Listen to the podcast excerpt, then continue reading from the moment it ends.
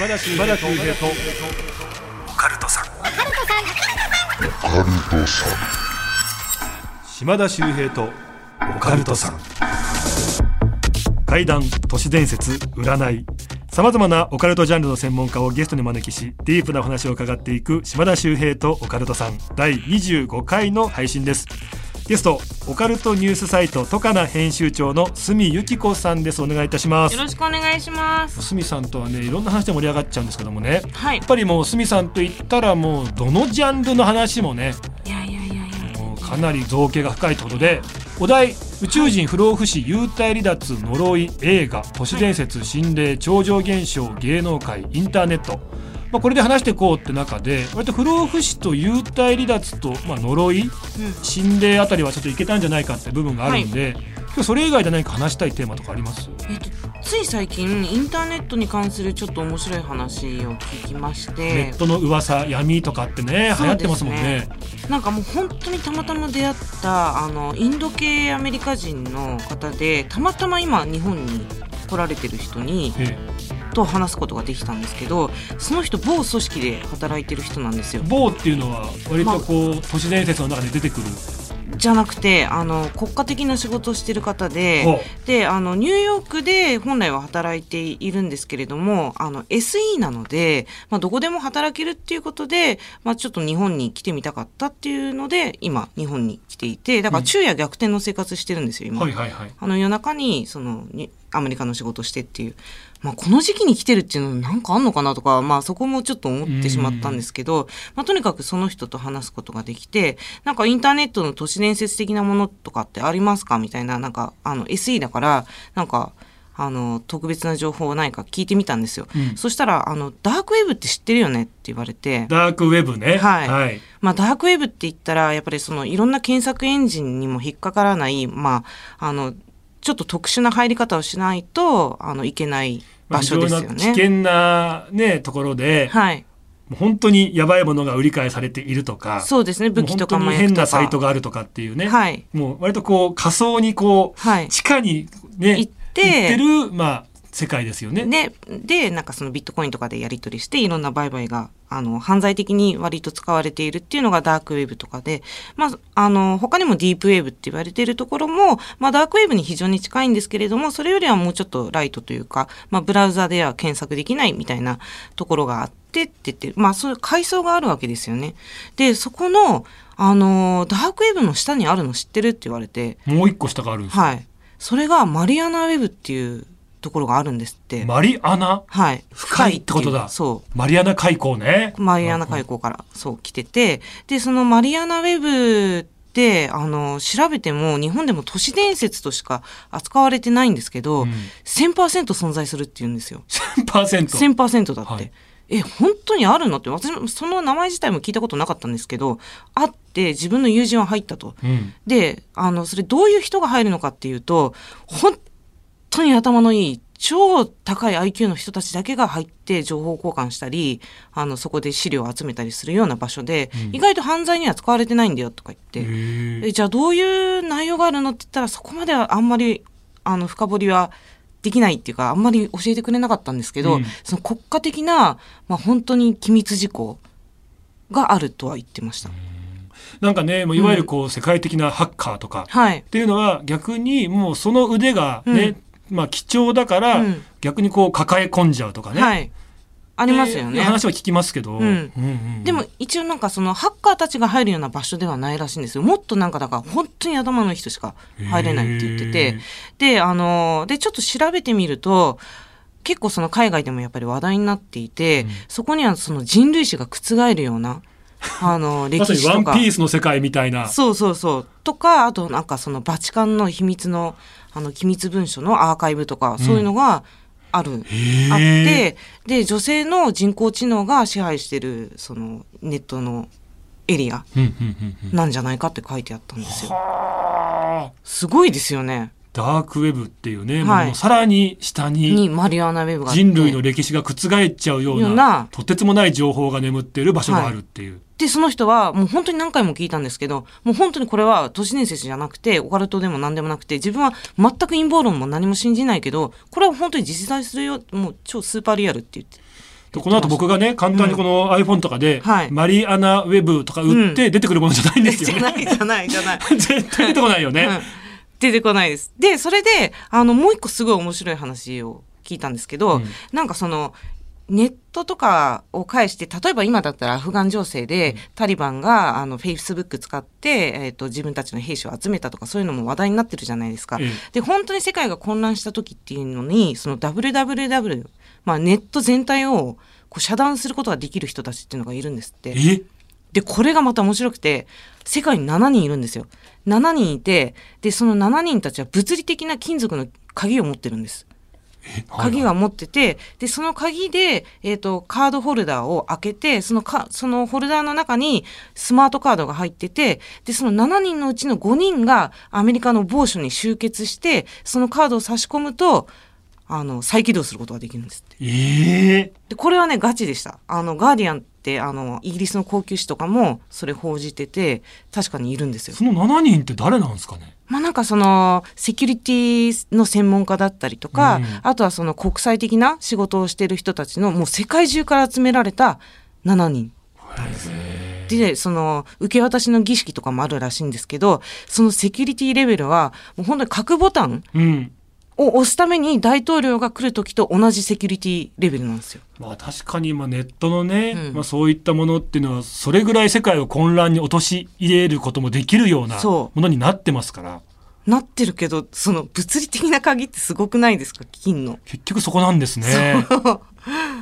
ね漫画みたいだなと思って。はあ、ちょっと話聞いただけでめちゃめちゃすごい話出てきましたけども、まあ今日はですね、まあ、この番組もね、まあちょっとこう、始まってからね、あの年月が経ってきてて、いろんなね、メールもはいたくさん届くようになりまして、不思議体験とか、おあと聞いてみたいお話なんかもね、はい続々とこう届いてますんで、今日せっかくスミさんいますんでね、はい。今日はそのメールをね、できる限り紹介して、まあその見解をね、伺っていきたいと思います。はい。皆さんこの後も、えー今日はゲストスミさんです。よろしくお願いいたします。お願いします。島田秀平とオカルトさん。日本放送の相談事業生活の窓口。暮らしやお金に関する不安や悩みを一級ファイナンシャルプランナーが解決に向けて公平中立な立場でアドバイスいたします。相談は無料。詳しくは日本放送生活の窓口で検索。さあ今日はですね、ゲスト、えー、トカナ編集長、住井由紀子さんにお越しいただいておりますけども、さっきオープニングで話してたはい SE の話ですけど、はい。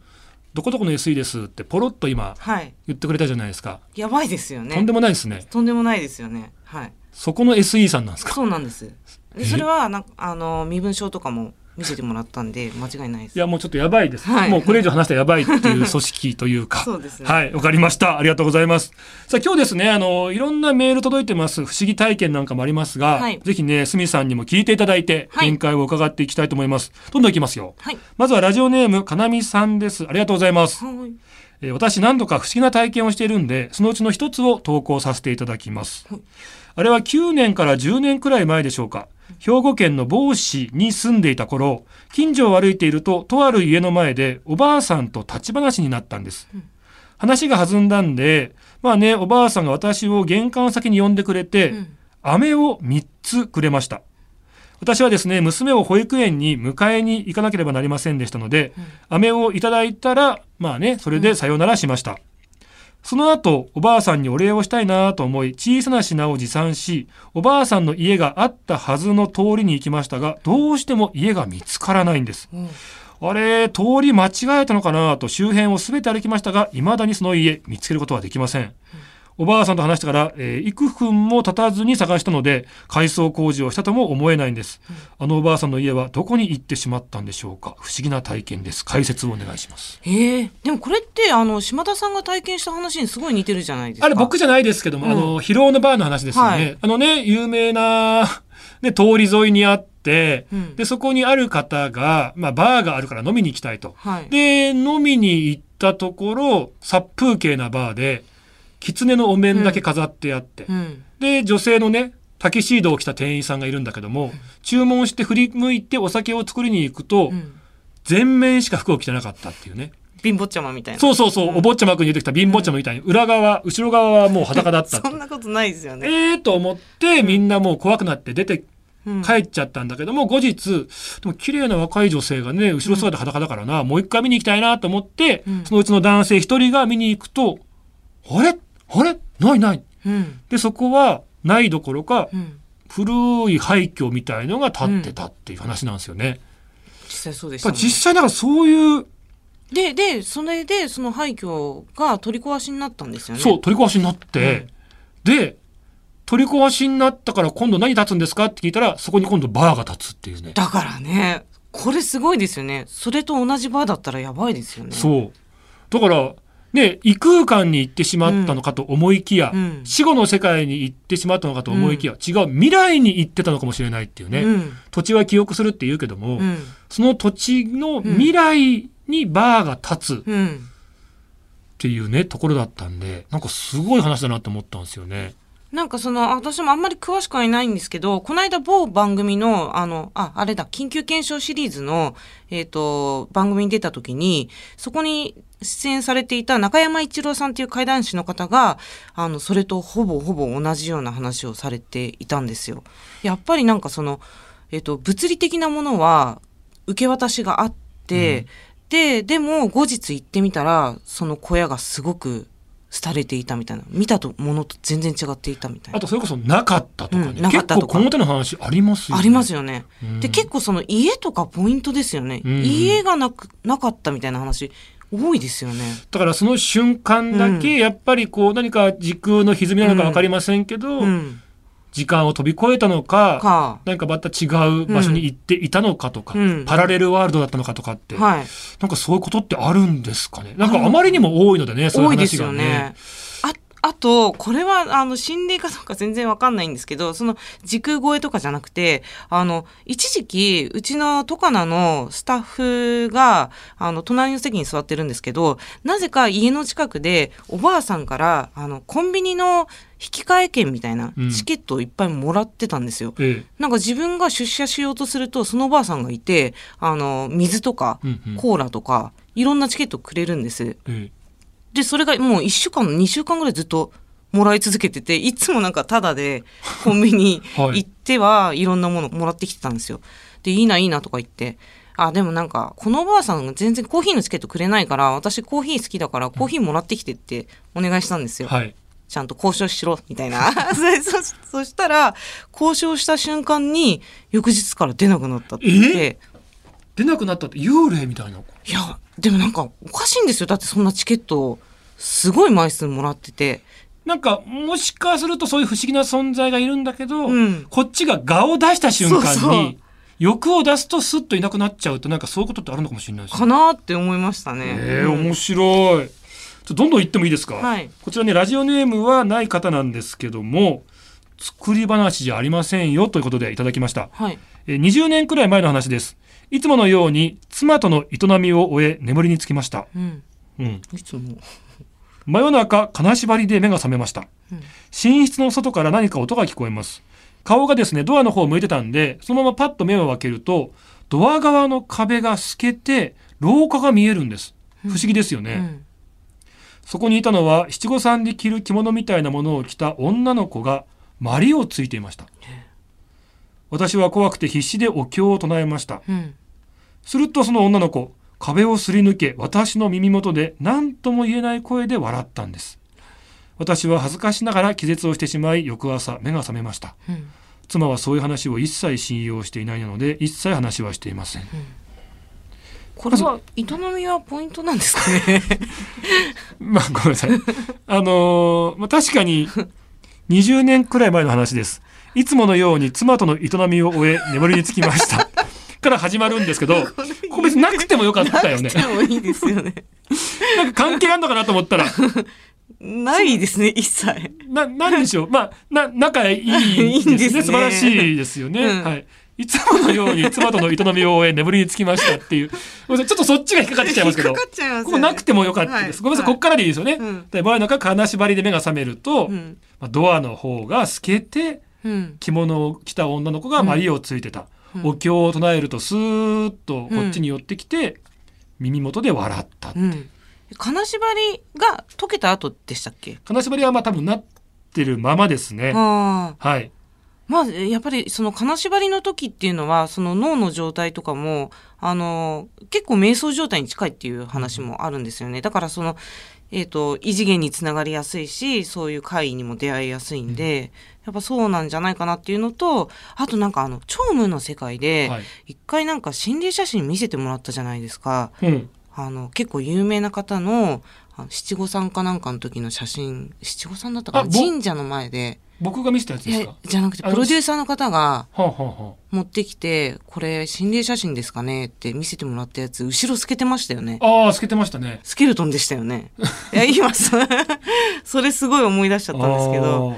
ただなんかあの僕これすごく思ったのが、うん。よくそのね怖かったとか金縛りにあったとか、はいだから必死にもうすいませんって言ってお経を唱えるとうん。唱えると一瞬あいなくなったと思うとその後はいに耳元に来るとか、ああ。逆になんか、そんなことをしても無駄なんだよとか、うんうんうん。だから逆にこう中途半端にお経を唱えちゃうと、はい霊を怒らせるみたいなパターンもありますよね。あ、それはそうだと思いますね。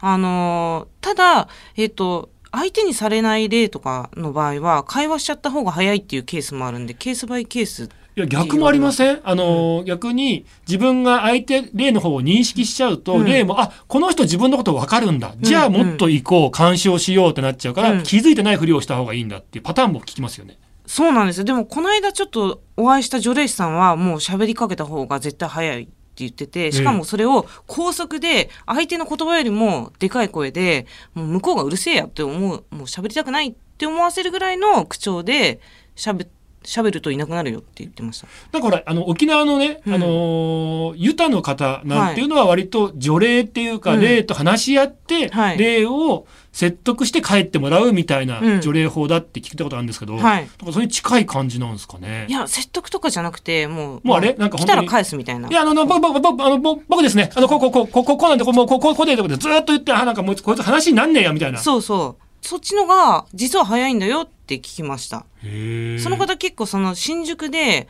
あの活動されてる風俗嬢御用達の除霊師なんですよん？風俗嬢御用達の除霊師で、はああの、界隈ではかなり有名らしいんですけど、やっぱり風俗嬢の方ってすごい霊をつけてしまいやすいんですよ。うんやっぱり念のエネルギーみたいな、あの、気の交換してるんで、生き量とかもすっごいついてるらしいんですけど、だから語りかけてくる量も多いんですが、それにもうポンポンポン返していくと、パッといなくなるっていう。うるさいって。いや、いろんな除霊法聞くじゃないですか。はい例えば本当にね、でこう、柏手を打つことでね、なんか、気が浄化されていなくなるとか、はい。で昨日たまたま番組でね、あのーまあ、そのグループの皆さんの間で流行ってる除霊法があるらしくって、はい何かっていうと、ホテルとかで、ああ、ここやばいなとか思うと、うん裸になって、はい。お尻を叩きながら、うん。いつまで経ってもユートピアポンポンってお尻叩くと はい除霊できるっつってみんなやってるって言ってました。なんでなんで？それ誰から聞いたんだろう？えその本人です。ああ、そうなんだ。あーでもなんかその先輩から聞いたって言ってましたね。へえ。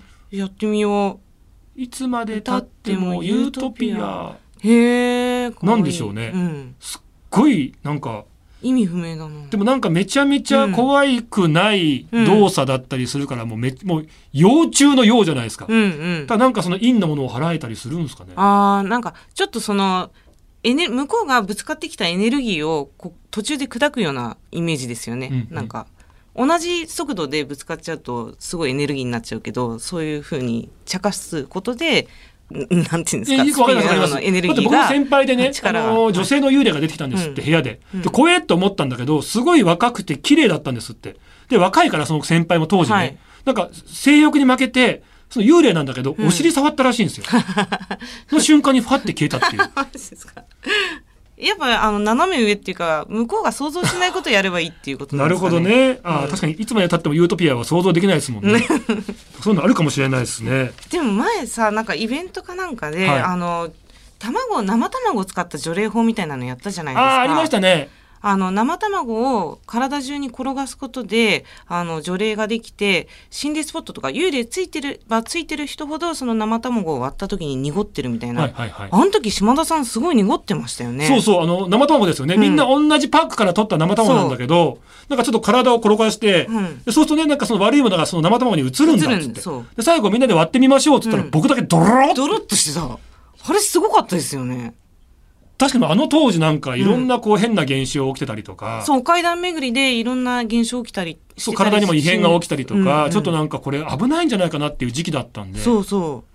あれ結構当てになるんじゃないかなと思って、あの、実際に霊能者の方でもあれやってる方結構いらっしゃるんで、海外も含めあて世界中で、はい、やられてるあの除霊方法なんで、まあ、この人とかも、この方とかも、あの、ね、それで怖いなっていう記憶があるんだったら、卵とかもやってそうですね、そこに悪いものをね、うんあの、こう、取り、ね、の、覗いてそっちにこうね、くっつけてもいいかもしれないし、はいうんあとは単純にチェックにもなりますよね。チェックになる。自分が大丈夫かどうかみたいな。うん確かにあの時すごかったっすよね。うん、島田さんが一番濁ってたのやっぱ一番心霊スポット行ってるから。かもしれないですしね。日本放送のオカルト情報。9階だけね、男性トイレと女性トイレ、位置が逆なんです。島田秀平とオカルトさん。どんどん行ってもいいですか、はい。ラジオネームゆいベジタブルさんです。ありがとうございます。わあ北九州の方から。はい。うん私は大学進学で去年から一人暮らしをしてるんですが、階段が好きでオンライン授業だったということもあり、朝から晩まで BGM のように階段、都市伝説などを楽しんでます。で、まあ自分もね、趣味でいろんな人に話を聞いたり階段集めをしていたそうなんですね。するとある日からですね、当時の彼女と電話をしていると、テレビと別の音声でマイクの近くから、忘れ物と女の人の声が何度もすると言われたり、室内で裸足で歩く足音のような音が聞こえたり、火災報知器がいきなり鳴ったり、止まらなくなったり、エレベーターが機械な動きをしたりと不思議な現象が起き始めました。階段をね、めちゃめちゃ聞いてたらちょっとおかしなことが起き始めたと。うんうんで2年契約なんで引っ越すこともなく、無害、うん、てか実害はね、そういう、まあまあいいかと思ってほっといたんですけども、先日、真水の風呂をため、うん。未成年なのでシークエンス早友さんがおっしゃったように日本酒などは入れませんでしたが気休めに塩を買ってきてはい。その塩を入れた、まあ、水に使ってみました。うん。そして風呂上がりですね、うん。水を流すと排水口が詰まり中から大量の髪の毛が出てきたんです。男なんで髪もそんな長くないです。不思議に思いました髪をすべて取り除いたんですが排水口の詰まりが治らず困っています塩を使ったんで霊が起こったのかななんても感じていますちなみに大島てるさんのサイトでは何もない物件です私は引っ越すべきなのでしょうかえー、やばい。そ、えー取材したいですね。その家。そっち？はい。めちゃめちゃ取れ高高そうじゃないですか。そうですねまあ髪の毛がふわっと急に長いのが出てきたっていうね、まあでも髪の毛もよく出てきがちですよね。気がちですよねはいはいはいあの、えっ、と、えー、なんだっけな。えー結構有名なあの映画監督から聞いた話ですけれども、その人の知り合いも、やっぱそういうポルターガイスト事件が起きる、あの、ビルで暮らしてたんですけど、ポルターガイストがいっぱい起きて、で、最終的には排水口がやっぱり髪の毛で詰まってて、で、それは業者の方ももう全然理由がわかんないって。それまでは普通にいたって、あの、詰まってなかったわけですから髪の毛がね急に出てくるってパターンって、映画でもありますけど、うんなんかあの実際のこうね怪談話なんかでもよく登場しますよね。そうですね。まあ髪ってねやっぱ女性で言うとまあねあの女性の髪は命なんてこととか、はい。あとねその髪の毛が長いとそこに霊性が宿るとか、はいなんかそんな話もあるからやっぱなんかそういう特徴的なものなんですかね？やっぱりインディアンの方とか、その髪の毛伸ばすのが、その冷静を保つためっていうふうにも言われてますし、逆になんか剃髪とかは、その髪に、まあ、いろんな念とかが宿りやすいから、坊主になるっていうのもあると思うんで。なんであのある男性タレントさん俳優さんアイドルの方かな？なんかその方が、はい。家に引っ越したと。で、なんかやっぱ変なことが起こるし、体調も良くないっつって、なんかあんのかなと思って、で、ちょっとこう、引っ越したばっかだし、と思って、家をこう探したんですって。はいそしたら、お風呂の上の換気はい。口っていうんですか、あれ。うん。なんかパカって開くじゃないですか。はい。で、パカって開いて、ああ、開いたと思ったら、うんあれ？なんか天井とか上になんかあるぞと思って、はいパッて見たら、うん。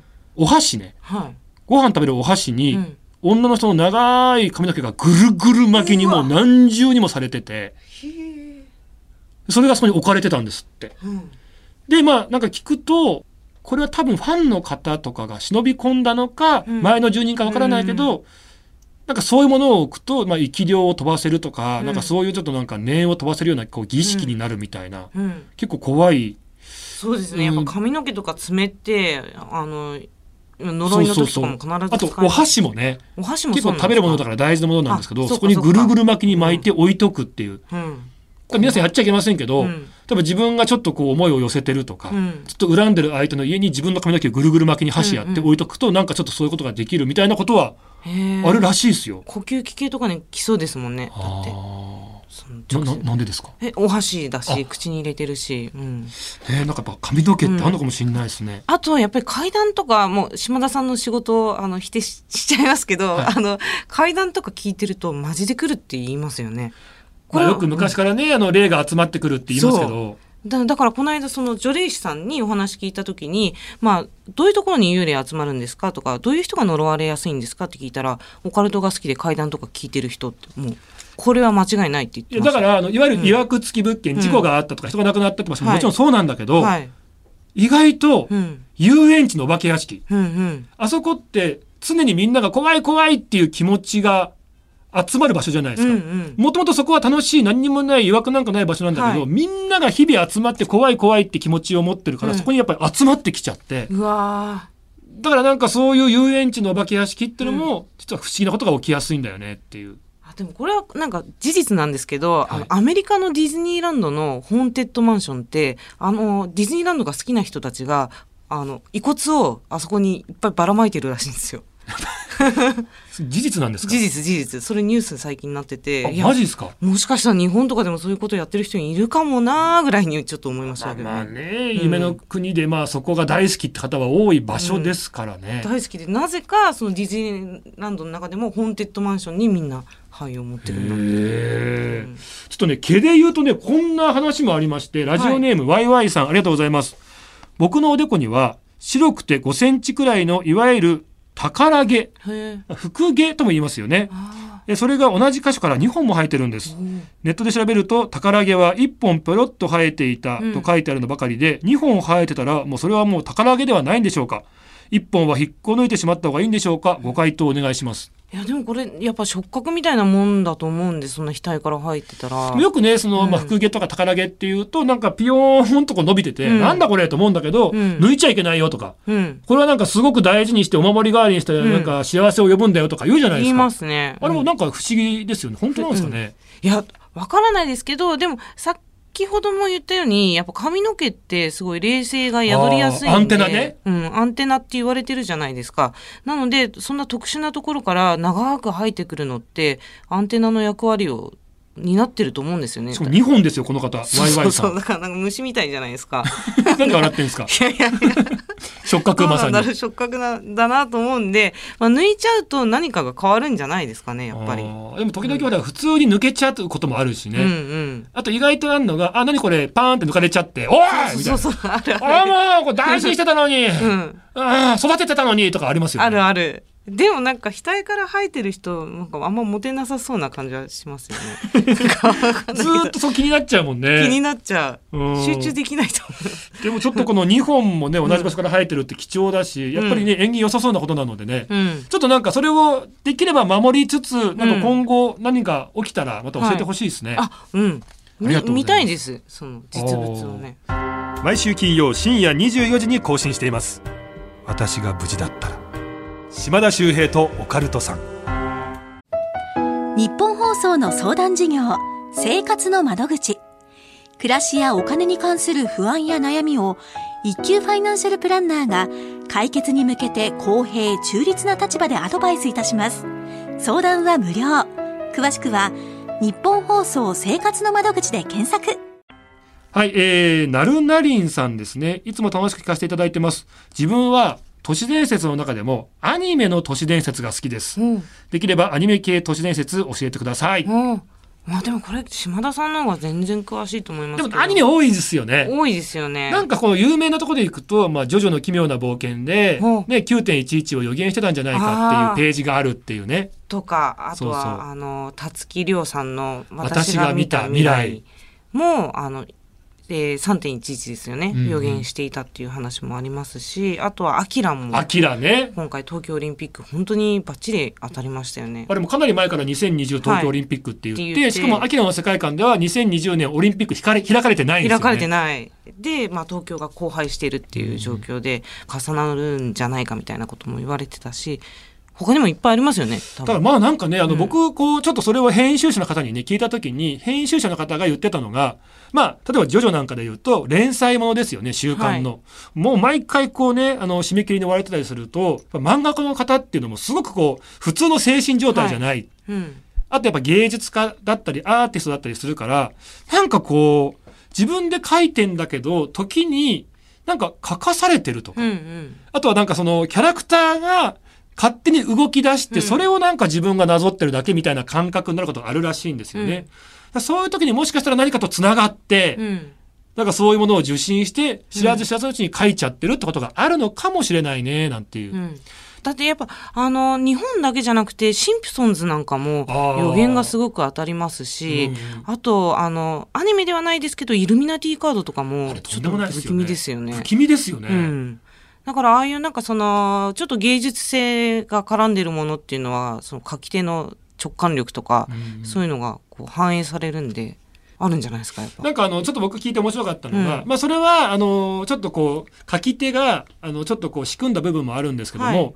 あの、悠々白書、うん。富樫先生ね、あの、すごくこう野球が好きで、で、悠々白書ってこの主人公が浦飯祐介なんですよ。はいで、まあ、2番手のキャラが、桑原一馬っていうね、まあ、方なんですけども、これなんで桑原一馬っていうかっていうと、まあ、野球好きじゃないですか。はい。桑田真澄と清原和弘。うん。あの PL の KK コンビをはい。一文字ずつ取って、桑田の桑、清原の原、うん。で、えー和弘の和で、真澄で、はい。桑原一馬っていう名前にしたんですって。はい。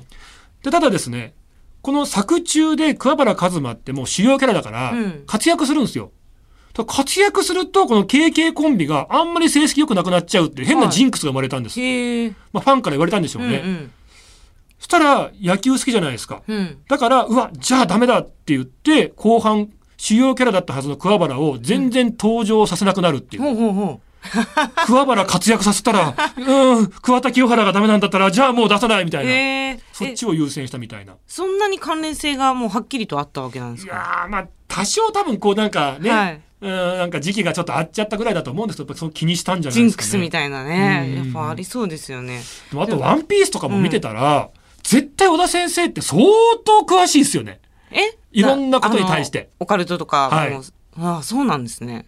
めちゃめちゃ詳しいなっていう、あと神話の世界もそうですし、うんうんいろんなこと分かって書かれてるんだなって感じしますもんね。うん。でも前なんかその、ムーでも連載されてた、えっと、ジャンプの編集長だったかな、須波さんっていう方、もう亡くなられてしまったんですけど、その人もやっぱ絶好調の、あの、忙しい時期は、どの漫画が何部売れるかとか、全部分かったらしいですよ。数字が出てくるんですって。でああこういう展開にしたら人気が出るとか、もうそれはなんかもう自分の脳を超えてたって言ってました。読んだ瞬間に数字が出てくるって感じなんですね。そうそう。うん。